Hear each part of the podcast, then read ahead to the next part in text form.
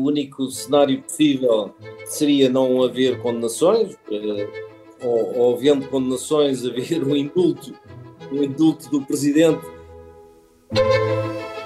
Viva! Está com o Expresso da Manhã. Eu sou o Paulo Baldaia.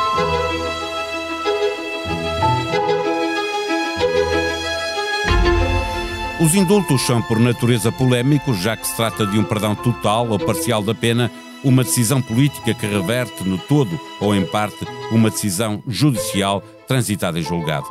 Por transportar sempre consigo alguma polémica, a decisão é exclusiva do Presidente da República, mas o processo tem uma instrução complexa para tentar que nada falhe. Já vamos ver isso na conversa com o jornalista Rui Gustavo, que trabalha no Expresso as questões da justiça. O que nos traz aqui é o pedido de indulto feito por João Rendeiro como condição de regressar a Portugal. Quer dizer, não foi sequer um pedido, antes parte de um insulto à justiça portuguesa. Marcelo Rebelo de Sousa respondeu de pronto com o argumento dos prazos, lembrando que os pedidos devem ser enviados formalmente para o Presidente da República até 30 de junho poderia ter-se lembrado de uma vergonha alheia pela qual teve de passar o presidente Cavaco Silva, que em 2007 indultou um foragido. Cavaco foi vítima da má informação que lhe fizeram chegar. Mas Marcelo sabe bem o que se passa com Rendeiro e ter-lhe saído melhor lembrar que não há indultos para foragido. O Expresso da Manhã tem o patrocínio do BPI, que celebra 30 anos de planos poupança reforma. Conte connosco para preparar o seu futuro. Saiba mais em bancobpi.pt. BPI SA, Grupo CaixaBank. Viva Rui Gustavo. Marcelo Rebelo de Sousa alegou que Rendeiro estava fora de prazo. O Código da Execução das Penas e Medidas Privativas da Liberdade, lei número 115 de 2009, que teve várias alterações há quatro anos, eh, prevê um prazo para o pedido de indulto e uma data para a sua concessão anual. Que datas são essas? Como funciona? Olá, bom dia. Obrigado, Paulo, pelo convite. Uh, bom, os pedidos têm que ser apresentados ao Presidente da República até ao dia uh, eh, 30 de junho, portanto o prazo já, já foi excedido há algum tempo. E, por regra, são anunciados depois de um, de um, de um, processo longo, que dura desde junho, uh, nas vésperas do Natal, uh, por norma a 22 de, de dezembro de, de, cada ano, um pouco antes do Natal. Nos últimos anos o número de indultos tem crescido ou, ou pelo contrário tem, tem baixado? Não, Como é olha, eu, eu, por acaso pedi esses, esses, esses números e nos últimos anos, nos anos Marcelo, vamos, vamos por a coisa assim, uh, em 2016 houve seis pedidos que foram concedidos, nos anos seguintes foi sempre cinco anos até 2020, portanto resta saber o que é que, há, o que, é que irá acontecer este ano. Uh, o, presidente Cavaco Silva, logo no primeiro ano, concedeu 34 indultos, mas 28 eram de redução parcial da pena, portanto não era para libertar uh, as pessoas que pediam, e seis é que foram da revogação total da pena. Depois seguiu, manteve-se uns números semelhantes aos do Sr. Marcelo, portanto 6, 5, 8, mas depois reduziu para 2, 2, 3 e 3. especialmente depois de um, de um incidente que houve com um dos. Com um dos já lá vamos recordar isso, com um dos indultos, já lá vamos. É, é, quem é que, que pode pedir esse indulto? É apenas o condenado ou, ou mais alguém pode pedir por ele? Não, pode mais alguém pedir por ele, pode pedir o advogado, pode pedir o cônjuge, e a lei até especifica que pode ser a pessoa com quem o, com quem o, o recluso tenha uma, tenha uma relação, seja independentemente do, do, do sexo e do, do, Estado civil. Portanto, pode ser alguém que viva em união de facto, tem que ser alguém que tenha alguma ligação com, com, com o recluso. Com o condenado. Sendo uma decisão eh, exclusiva da responsabilidade do Presidente da República, há pouco estava a lembrar, o processo é longo, eh, eh, esse processo de instrução tem alguma complexidade, não é? Quem é que participa no processo antes dele chegar à decisão do Presidente da República? Olha, isto começa, é um pouco como, como um círculo porque o pedido é feito ao Presidente da República. Portanto, a primeira entidade a tomar, a tomar contacto com os pedidos é, de facto, o Presidente da República. O Presidente da República depois remete para o Ministério da Justiça. O Ministério da Justiça remete para o Tribunal de Execução de Penas. O Tribunal de Execução de Penas pede um parecer à cadeia. Dentro da cadeia, o, o diretor de, da cadeia tem que se pronunciar, bem como os serviços de, de reeducação e também os serviços de reinserção. Portanto, são três entidades tem que se pronunciar. Depois daí, vai novamente para o Ministério da, da, da Justiça, eh, já devidamente instruídos, com os parceiros de todas estas entidades, portanto, sim ou não, e daí vai, volta novamente para o Presidente da República, que, com base nos parceiros que recebe, toma a decisão. Atenção que os parceiros são meramente um, consultivos, digamos assim, portanto, o Presidente pode sempre decidir o que, o que quiser. E o número de pedidos, por regra, é bastante alto, à volta das duas centenas, para depois serem concedidos só em cinco, seis casos, tem sido dos últimos anos. E, e não regressam todos uh, uh, ao Presidente, ou seja, com parecer positivo, podem, podem muitos deles chegar com parecer negativo, por, por variedíssimas razões. Não? Com parecer negativo ou até nem serem apresentados porque não, não seguem todos os, os procedimentos. Eu ainda hoje, a propósito desta, desta conversa, falei com, com um magistrado que trabalha no, no Tribunal de Execução de Penas e ele contou-me que muitas vezes este, este mecanismo é usado erradamente como um, como um recurso, como se fosse um tribunal de recurso. Portanto, pessoas que entendem que foram mal condenadas e usam este, este, este indulto para, para esta figura do indulto para se tentarem, digamos, safar, salvar da, da, da pena. E não é para isso que, este, que o indulto serve. Não, o indulto não, não serve como um tribunal de recurso, não serve para anular penas eventualmente mal, mal concedidas. O que serve é para indultar pessoas, seja por razões familiares, por razões humanitárias ou por, como dizia o magistrado numa, numa figura, numa imagem feliz, é concedida quem vê a luz ao fundo do, ao fundo do túnel.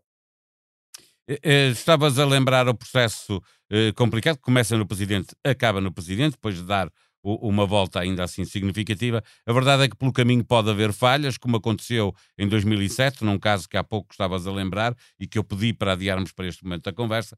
O presidente Cavaco Silva indultou um empresário uh, foragido. A notícia foi dada exatamente pelo Expresso, criou algum mal-estar entre o Ministério da Justiça e o Palácio de Belém. Tu lembras do que aconteceu nessa altura? Eu, eu assim de, de memória e também eu fui consultar, o que aconteceu foi que o, esse, esse recurso de facto fez, a, fez o pedido, obedecia a todos, portanto, a todos os, os requisitos, houve um parecer favorável, só que entre junho e dezembro, portanto, neste longo processo, houve uma saída precária, uh, foi-lhe concedida uma saída precária, portanto, que é o que acontece às pessoas, aos recursos de confiança e que já estão no, no, no final da, na parte final do cumprimento da pena, e o que aconteceu foi que ele decidiu não regressar. Portanto, tecnicamente, e fazendo um paralelismo, não, não, é, não é bem a situação do, do João Render, não é bem a mesma, porque isso nunca se apresentou. São mas... os dois foragidos, né? nessa Exato, parte é, é igual. É, nessa é? parte. São dois foragidos. E como era um foragido, o pedido acabou por ser, o indulto acabou por ser uh, revogado e o homem acabou mesmo por ter que acabar de cumprir, cumprir a pena. É, é, eu ia te perguntar isso, se era possível voltar atrás na decisão de indultar o condenado. É, é, é, é possível revogar. A questão é que ele também tinha duas penas, não é? Uma pena que estava a cumprir pela qual saiu e tinha outra para. Quando há outras penas, eh, se há mais do que uma pena, não pode haver indulto para, para esses condenados, é isso? É, eu julgo que sim, ainda para mais tem que haver uma. Por regra, o que acontece é quando vamos, vamos ver o caso do João Rendeiro. Ele tem, neste momento, há uma, uma sentença que está, já transitou em julgado. Há mais duas, dois processos em que ele foi condenado e que ainda estão em recurso, se vier a ser condenado, se as, se as condenações se mantiverem, o que vai ter que ser feito é um cúmulo jurídico, porque em Portugal, por regra, um recluso não pode estar a cumprir apenas, apenas sucessivas, é feito um cúmulo jurídico, e depois, tendo em conta esse cúmulo jurídico, é que poderia ser feito o, o, pedido, o pedido de indulto.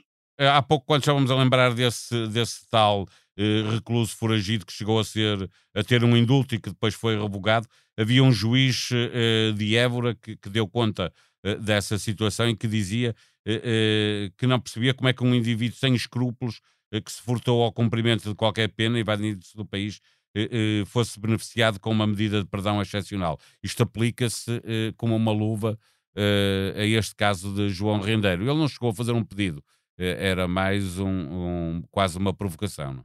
Sim, tu tiraste uma palavra da boca, também diria que isto é mais uma provocação do que outra coisa qualquer, nem ele próprio acredita que alguma vez pudesse uh, receber um indulto, ainda nem sequer uh, é um foragido, nem sequer se apresentou para, para cumprir a pena. É verdade que os indultos, o, portanto, não é necessário que a pessoa esteja presa ou que esteja a cumprir pena para poder pedir um indulto, mas a verdade também é que na prática, nos últimos anos, o indulto nunca foi concedido a quem não estivesse a cumprir pena, e esse caso do, do, do empresário, como, como se percebe, foi um, um acidente, um engano, não, portanto não houve, foi uma falha do, do, do sistema judicial de, no, e que permitiu, permitiu que, que acontecesse o que aconteceu.